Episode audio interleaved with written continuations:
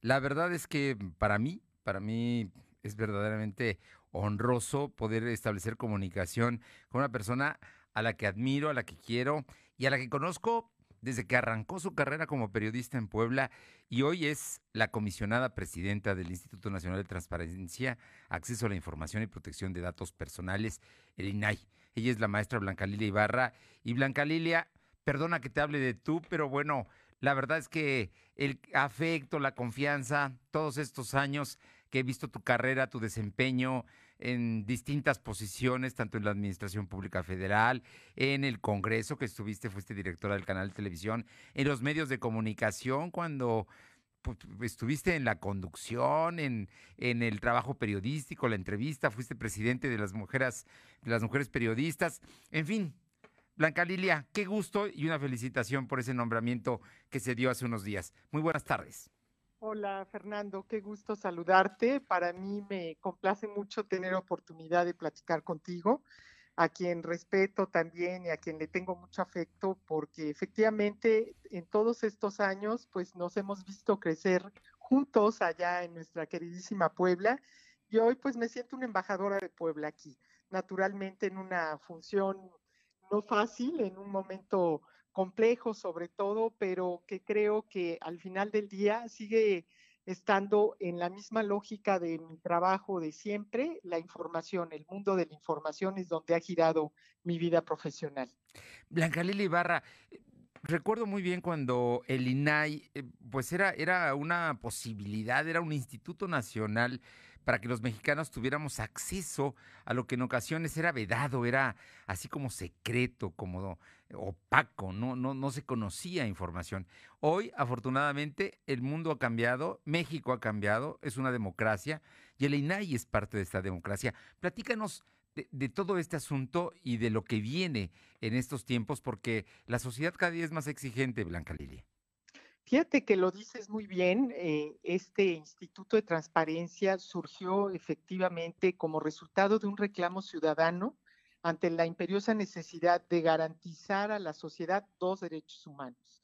Primero, el derecho de acceso a la información, que lo conocemos como derecho a saber, y después la protección de datos personales.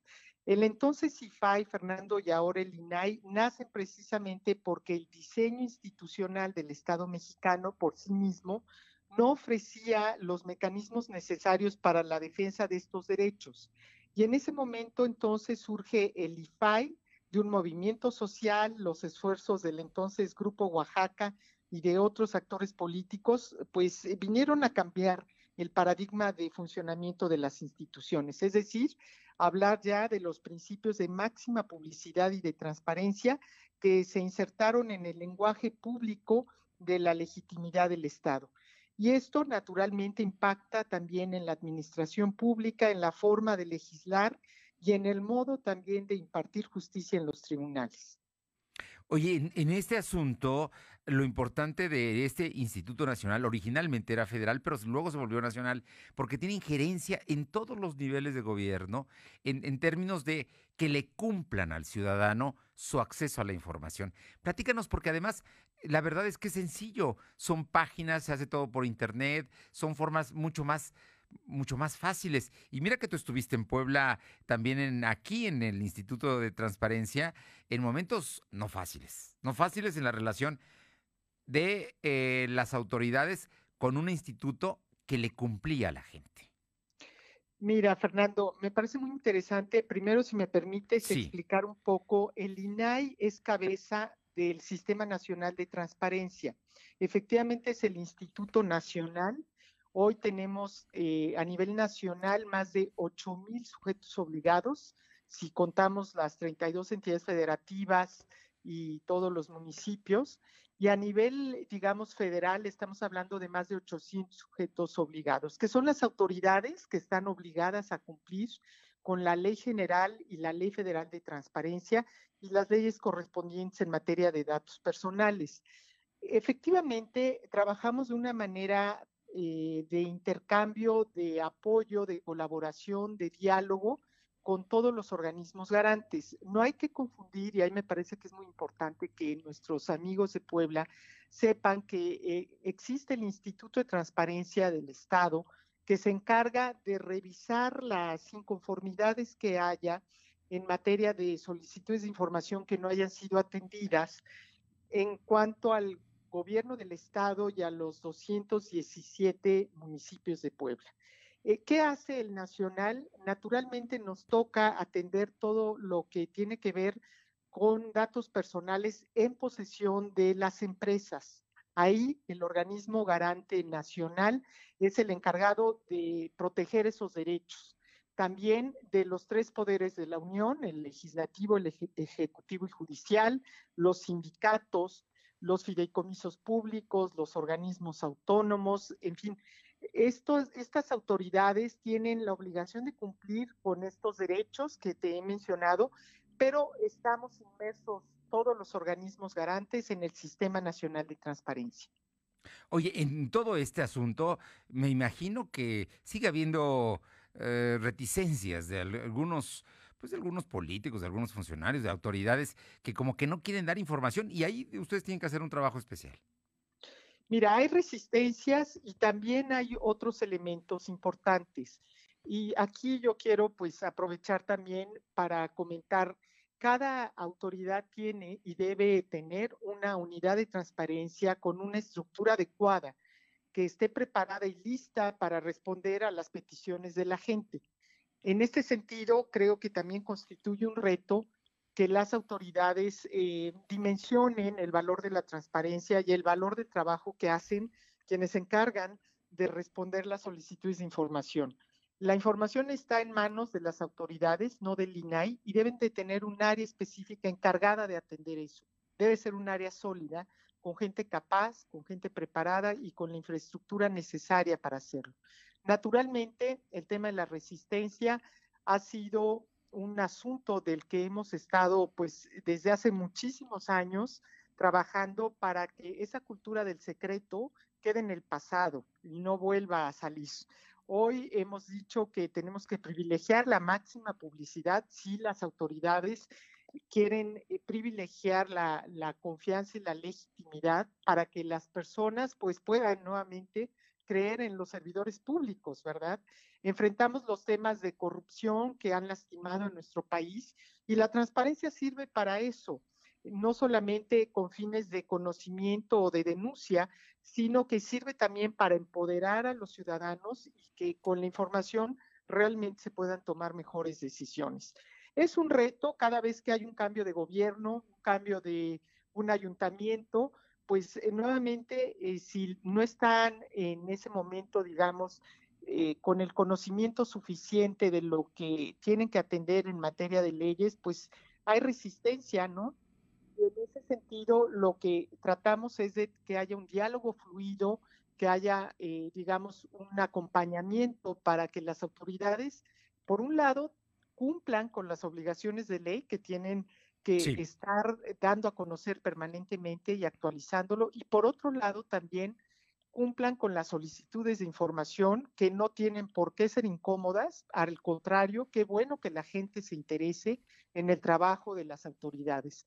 Así que nuestra función no es ser cómodos, Fernando. Lamentamos, como decimos, las incomodidades que podamos causarles, pero es una función de Estado y son las tareas que cualquier democracia moderna debe de atender. Estamos platicando con la comisionada presidenta del Instituto Nacional de Transparencia, Acceso a la Información y Protección de Datos Personales, la poblana Blanca Lilia Ibarra. Cadena, que bueno, eh, Blanca Lilia, te comento esto porque eh, la información es un derecho constitucional, no es un obsequio de la autoridad. Una autoridad que además trabaja con recursos públicos y la duda que se tiene o la, eh, la gente es un derecho porque a veces pareciera que, que, no lo es, Blanca Lilia, y tú no los acabas de comentar. Son enormes los retos para poder, eh, en, el futuro, me imagino que con todas las autoridades, y estás hablando de todas, de todos los partidos, de todos los niveles, presidentes municipales, estatales, federación, me imagino que, eh, que tendrá esta presidencia que tú estás tomando, pues, un reto enorme. Así es, y quiero comentarte que somos siete comisionados y comisionadas. Por fortuna, todos los que estamos aquí hemos estado al frente de organismos garantes de transparencia. tenemos a compañeros y compañeras del Estado de México, de Zacatecas, tenemos también de la Ciudad de México y a otros compañeros que han estado a cargo de unidades de transparencia, por ejemplo, en el Tribunal Electoral. Así que los siete comisionados y comisionadas estamos conscientes y preparadas para enfrentar el reto que tenemos por delante. En primer lugar, defender la autonomía de esta institución que fue concebida para velar por el respeto y la protección de estos derechos fundamentales, pero también para estar del lado del ciudadano. Ese es eh, otro de los grandes retos, que tenemos que fomentar el uso de los dos derechos, Fernando, para que la gente no solamente pueda tomar mejores decisiones, sino para que le vea el sentido de utilidad. Y es que sabemos, Fernando, de muchos casos de corrupción que han salido a partir de trabajos de investigación que han hecho medios de comunicación y organismos de sociedad civil, pero también el acceso a la información tiene que ver con la vida cotidiana de las personas, ¿no?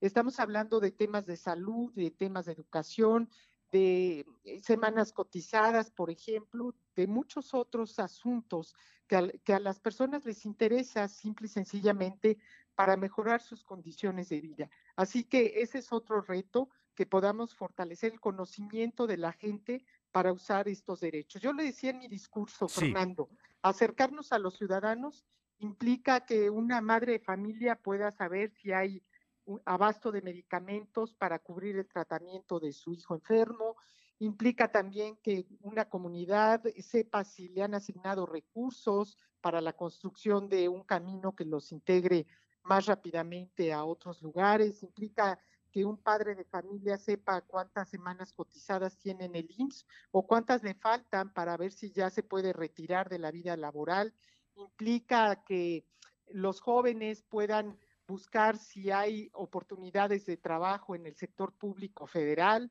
o si hay becas y a quiénes se les dan esas becas, en fin. Son muchos los temas que el servicio público puede poner a disposición de la gente, pero es muy importante que la gente use el derecho a saber. Usar ese derecho es fundamental y además aquí lo importante es que hay una garantía. Hay un instituto que es el Nacional de Transparencia y Acceso a la Información y Protección de Datos Personales, que está comprometido, está comprometido y más ahora con una presidenta como tú. Muchas gracias, Fernando. Pues haremos siempre el mejor esfuerzo para atender lo que la ley nos faculta y naturalmente, pues atendiendo siempre los principios de que hemos traído de estar de la mano y cerca de la gente. De eso se trata y creo que en eso centraremos nuestra actuación.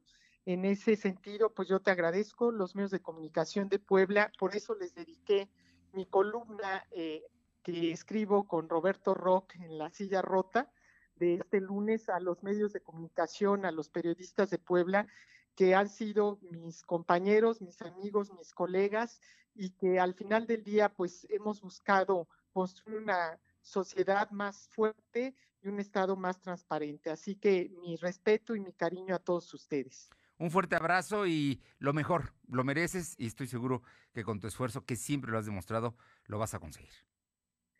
Un saludo afectuoso, Fernando. Muchas Muchísimas gracias. Gracias a ti, muy buenas tardes. Es la maestra Blanca Lilia Ibarra, comisionada presidenta del Instituto Nacional de Transparencia, Acceso a la Información y Protección de Datos Personales y INAI.